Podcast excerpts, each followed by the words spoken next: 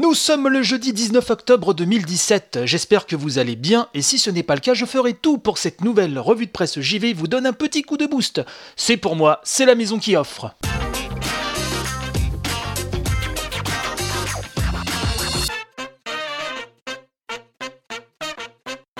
Bienvenue dans votre revue de presse JV quotidienne. Comme chaque jour, je vous ai mitonné une farandole d'infos 100% jeux vidéo. De quoi cela péter à la machine à café ou à la cantoche ce midi. Faites gaffe quand même, l'andouillette ne m'a pas l'air très fraîche. Allez, c'est parti.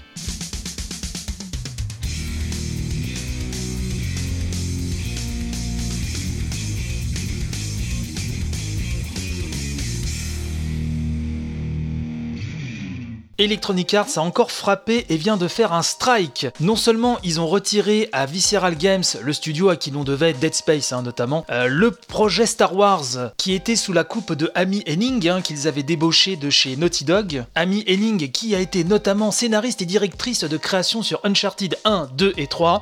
Bref, une grande, grande dame du jeu vidéo une artiste talentueuse et donc qui travaillait depuis quelques années sur ce fameux jeu Star Wars narratif dont on attendait de voir des premières images, de vraies premières infos.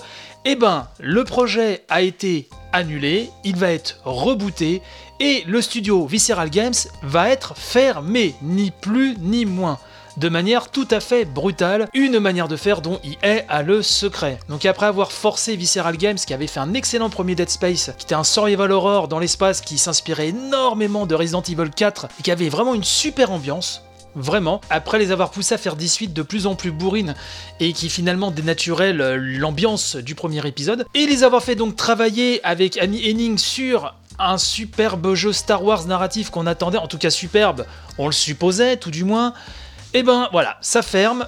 Pourquoi Comment Le vice-président exécutif d'Electronic Arts et responsable du développement, comment s'appelle-t-il déjà? Oui, Patrick Sonderlund Patrick Soderlund, alors je ne sais pas si je le prononce bien. Donc ce monsieur a déclaré Dans un marché en constante évolution, nous nous concentrons toujours sur la création d'expériences dont les joueurs ont envie. Notre studio Visceral était en train de développer un jeu d'action-aventure situé dans l'univers de Star Wars. Sous sa forme actuelle, il devait être un jeu d'aventure narratif et linéaire. Il est devenu clair que pour offrir une expérience vers laquelle les joueurs pourront revenir et profiter pendant longtemps, nous avions besoin de faire pivoter le concept. Donc, euh, à mon avis, on va se retrouver avec un titre beaucoup plus ouvert, avec tout ce qu'il faut pour pomper un maximum de pognon aux joueurs, et ce, euh, sur le moyen et le long terme.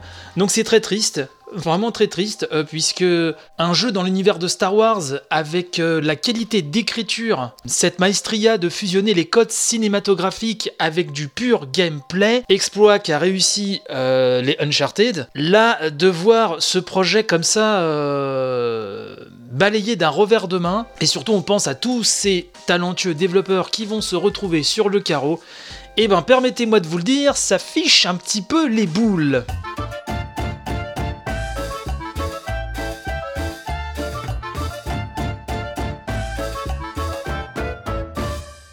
En parlant de pomper un max de thunes aux joueurs, Glixel, qui est la section jeux vidéo du site Rolling Stone, a mis la main sur un brevet déposé par Activision en 2015 et qui pousse le joueur à faire des achats in-game.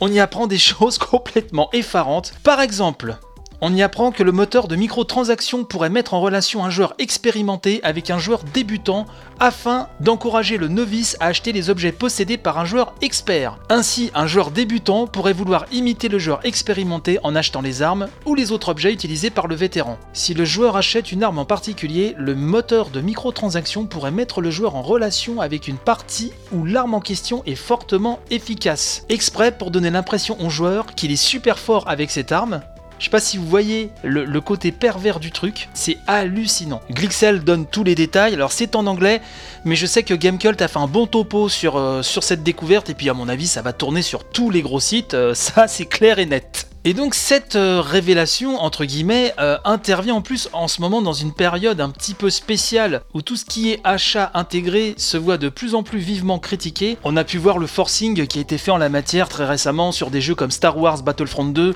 Forza Motorsport 7, La Terre du Milieu, L'ombre de la guerre. Les critiques, qu'elles viennent des joueurs ou même de la presse, sont de plus en plus vives sur ce sujet de microtransactions le fait de dédier tout un système qui, euh, de manière opaque, influence flatte le joueur pour l'inciter d'autant plus à mettre la main en porte-monnaie. On va pas dire qu'on tombe des nues, puisque bon, on se doute plus ou moins que tout est fait en ce sens.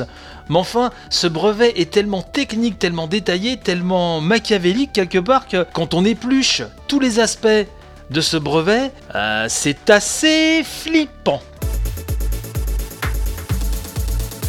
Petit point Dragon Ball Fighter Z ou Dragon Ball Fighters comme vous voulez. On a appris que le jeu sortira au Japon début février. Alors on n'a pas, au moment où j'enregistre cette émission, on n'a pas une date de sortie mondiale. Donc on attend euh, vivement que Namco Bandai euh, nous en dise plus sur le sujet, mais le super jeu de baston signé Arc System Works qui ressemble, qui est même plus beau que le dessin animé. On l'attend, on n'en peut plus. Donc voilà, ce serait pour début février, donc on espère une sortie à peu près euh, dans ces eaux-là. Enfin bon, à notre époque, ça m'étonnerait que la sortie ne soit pas grosso merdo mondiale. On a appris aussi que Nappa et Ginyu euh, feraient euh, leur apparition en tant que personnages jouables. Donc ça c'est chouette. Et on a aussi appris, et ça ça n'a pas été beaucoup euh, ébruité j'ai l'impression, on a aussi appris que euh, le jeu briserait régulièrement le quatrième mur, c'est-à-dire qu'il nous mettrait face à notre condition de joueur en s'adressant directement à nous, un doubleur américain de Dragon Ball Fighter Z, celui qui double Piccolo, si je ne fais erreur, nous assure, via une interview, que les personnages s'adressaient parfois aux joueurs. Il prend l'exemple de Yamcha qui visiblement va s'adresser au joueur en lui disant par exemple Waouh, bravo, euh, t'assures, j'ai jamais aussi bien combattu. Ce qui est assez drôle quand on connaît euh, Dragon Ball, quand on est fan de la série. Et euh, c'est vrai qu'Yamcha, c'est carrément devenu un mème. Vu comment le pauvre bonhomme enchaîne les défaites et les PLS en rafale. Donc on attend, on attend, on attend, on attend. En tout cas pour le Japon, c'est le 2 février. Et donc dès qu'on aura la date européenne, comptez sur moi pour vous le dire dans les plus brefs délai.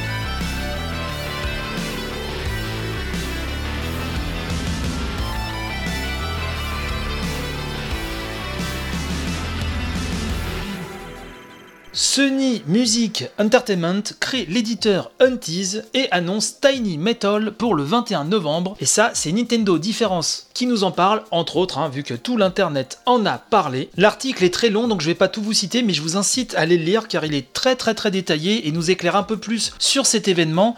Mais euh, juste vous citer ce passage. Le studio Sony Music Entertainment vient d'annoncer sur son site officiel la création d'un nouvel éditeur, Untease, chargé de distribuer plusieurs jeux indépendants dans les mois à venir, dont le stratégique Tiny Metal sur l'eShop de la Nintendo Switch. Par la même occasion, nous apprenons que ce titre développé par Area 35, anciennement Area 34, fortement inspiré par la série de Nintendo Advance Wars, sortira précisément le 21 novembre prochain sur Switch, PlayStation 4 et PC. Là vous vous dites, tenez, c'est bizarre que Sony sorte des jeux sur autre chose que des plateformes Sony. Et là, je bifurque sur Gamecult, qui nous rappelle que contrairement à ce que son nom indique, Sony Music Entertainment entretient une histoire particulièrement étroite avec le jeu vidéo. Faut savoir par exemple qu'au début des années 90, avant même la création de Sony Computer Entertainment, c'est déjà la division musicale de Sony Japon qui se nomme alors Epic Sony Records, qui héberge l'équipe d'un certain Ken Kutaragi lorsque celui-ci obtient le feu vert du projet PlayStation. Gamecult nous rappelle par ailleurs que avant l'ère PlayStation, Sony Music Entertainment Japon était également le parent du label Sony ImageSoft, et ça ça doit vous rappeler des souvenirs puisqu'on a vu ce logo s'afficher sur certaines boîtes de jeux Super Nintendo, comme par exemple Sky Blazer. Il faut aussi rappeler que Sony Music Japan est derrière la société de production Aniplex qui est responsable de Fate Grand Order. Alors si vous suivez l'émission, vous savez qu'on en a parlé il n'y a pas si longtemps que ça. C'est un jeu mobile qui cartonne au Japon et qui fait de Sony en ce moment le numéro 1 du jeu sur mobile au niveau du territoire japonais. Donc c'est une entité puissante. Hein. Euh, on pense que la PlayStation 4 sera quand même bien servie. Untease va vraisemblablement tirer un petit peu partout.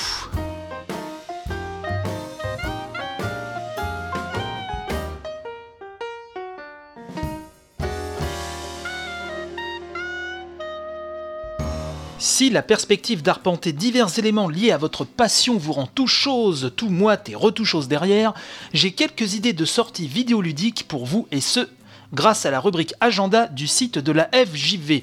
AFJV, comme tout le monde le sait, qui veut dire l'Agence française du jeu vidéo. La FJV qui nous indique qu'à Metz, le vendredi 27 octobre 2017, de 19h à 23h, c'est l'ID Games Club. Et donc bah, ça approche, mine de rien. C'est un événement lié aux jeux vidéo 1D. Et donc on nous indique que euh, cet event permet de découvrir pas mal de jeux 1D le temps d'une soirée, d'échanger, de partager autour d'une passion commune, discuter de l'activité professionnelle du secteur du jeu vidéo dans une ambiance conviviale, tout cela une manette à la main et ou autour d'une table. L'événement accueillera notamment l'association Lorraine eSport qui organisera un tournoi du jeu Towerfall. Donc c'est à Metz que ça se déroule, cette avenue de Blida, l'entrée est libre, donc pourquoi ne pas aller y faire un petit tour? Un événement euh, très important, l'Indiecade Europe, le festival de jeux indépendants et son cycle de conférences reviennent à Paris le 30 et 31 octobre prochain dans le cadre de la Paris Games Week. Le communiqué de presse nous rappelle que l'Indiecade est mondialement reconnu grâce à son événement incontournable de Los Angeles et son showcase à l'E3. Les événements Indiecade placent sous les projecteurs les jeux et projets indépendants, innovants et prometteurs contribuant au succès de l'industrie. Lors d'Indicade Europe, le public pourra assister aux conférences d'éminents représentants de l'industrie du jeu vidéo et de la scène indépendante, parmi lesquels Code pour Child of Light, Dajana Dimovska, cofondatrice du Copenhague Game Collective, Cliff Harris de Big Pharma et Pierre Corbinet de Ou Vipo. Chacun pourra donc s'essayer à des titres inédits, exposés ici et là dans cet espace, ma foi, très classe. Je me souviens d'ailleurs que Gamecult avait fait une couverture très sympathique euh, de cet Indiecade euh, parisien l'année dernière. Il me semble que c'était Gotos et Boulapoire qui avaient fait un peu le tour des stands et des jeux. Un événement donc très très très très intéressant et donc si vous voulez en savoir plus sur la billetterie et tout le tout team, un petit Google et vous aurez toutes les infos qui vont bien. Et pour rester sur la Paris Games Week, euh, sachez que l'excellente rubrique Pixel du monde.fr nous indique que le fameux salon parisien compte dépasser les 200 000 visiteurs certifiés cette année. L'article nous rappelle notamment que longuement critiqué pour ses allées bondées et sa surfréquentation, je confirme, la Paris Games Week a considérablement gagné en surface d'exposition ces dernières années, avec 80 000 m2 de surface totale en 2016, une donnée qu'aucun organisme de certification ne précise. À titre de comparaison, la Gamescom revendique 193 000 m2 de surface, avec 22 000 m2 la surface allouée au stand, elle, est en revanche en nette croissance. Elle a été multipliée par 2,4 en 4 ans, même si cela reste très loin des 74 000 m2 de la Gamescom. Alors, des graphiques, des détails, plein de chiffres à voir sur euh, cet article sur pixellemonde.fr, article signé William Oduro et pas William Enduro comme j'ai fait l'erreur la dernière fois.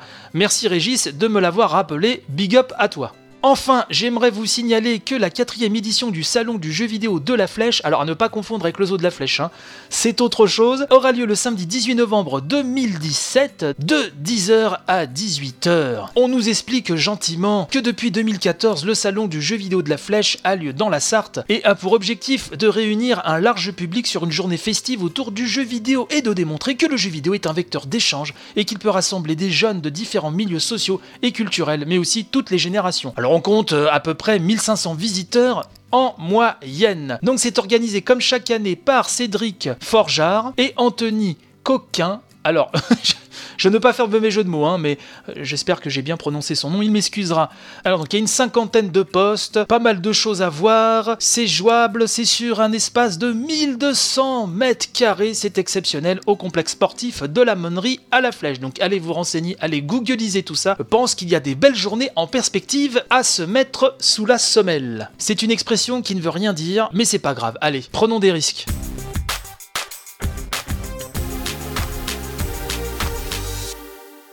Chose promise, chose due, je vais balancer quelques commentaires que vous m'avez gentiment donnés sur euh, South Park, l'annel du destin et sa VF alternative. On en a longuement parlé dans l'émission d'hier, euh, donc pour ceux qui n'étaient pas là, je rappelle que la version française de South Park ne contient pas les vraies voix françaises, contrairement à ce qui a été dit lors d'une grosse partie de la promo du jeu. Et donc à ce propos, Wilfried Marcadet me dit c'est vraiment la déception ce South Park, je l'aurais sûrement pris Day One si j'avais eu la VF originale.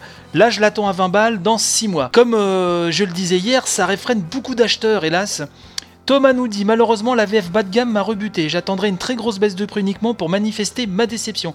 Et je ferai bien sûr le jeu en VO sous-titré FR. Seb22 nous dit pour moi c'est simple, VO, VO, VO, donc pas de souci. Et c'est un petit peu le... les deux avis qui se dégagent de tous ces témoignages que j'ai eus. Soit il y a les gros gros fans de la VF bah pour qui cette VF alternative, je vous ai même passé un extrait audio hier et c'est vraiment, c'est terrible, hein, c'est horrible et je vous ai pas passé le pire. Et il y a ceux qui ne jurent déjà que par la VO dans le cartoon original et donc là bah, la question se pose même pas. Même si attention si vous n'êtes pas bon en anglais comme je le disais également hier certains sous-titres aseptissent vraiment le propos. Il y a une sorte d'autocensure au niveau des sous-titres français euh, qui ne reflètent pas parfois la, violence et le côté cru euh, des dialogues Concernant The Evil Within 2, je vous avais demandé un petit peu ce que vous en pensiez. Pour l'instant, je n'ai qu'un auditeur, Sébastien Boffre, qui, euh, lui, est en train de faire The Evil Within 2. Il me dit donc qu'il est plus agréable à parcourir que son prédécesseur parce qu'il est tout de même amusant d'arpenter les rues d'Union à la recherche de matériel et de munitions, puisqu'apparemment il y a beaucoup plus de, crafting et les zones sont un peu plus ouvertes dans cette suite qui n'est pas réalisée par Shinji Mikami, hein, je, je, vous le rappelle, bon on en parlait hier. Et donc euh, Sébastien poursuit et c'est plutôt bien amené car je n'ai pas eu l'impression de devoir le faire à tout prix sous peine d'être bloqué dans la progression. D'un point de vue du rythme en revanche c'est un, point, c'est un poil pardon, moins rock'n'roll que le premier, d'une part bien sûr à cause du monde légèrement plus ouvert, mais aussi parce que la narration est beaucoup plus ramassée et terre à terre qu'auparavant. Bon, il me dit qu'il y a des euh, que c'est moins osé au niveau prise de risque artistique, mais que quelques créatures sont vraiment bien pensées, comme la caméra obscura. Ah oui, alors c'est ce personnage qui intègre euh, carrément un appareil photo dans sa morphologie. Ça, ça me rappelle un petit peu l'homme à la tête de coffre qu'il y avait dans le premier, qui je trouve était une... Euh, une parodie, ou en tout cas, je pense que ça a voulu s'inspirer du célèbre Pyramid Head de Silent Hill 2, autant dans Autant Pyramid Head est, l'un des personnages les plus traumatisants, les plus classes de l'univers, autant euh, je trouvais que la tête, c'est comme ça que je l'appelle, hein, la tête de coffre-fort dans The Evil Within, premier du nom, frisait le, ridicule et je trouve que voilà, on était vraiment très très loin d'un Pyramid Head. Mais enfin, en tout cas, si certains d'entre vous se sont mis à The Evil Within 2 entre temps, n'hésitez pas à me faire part de vos retours.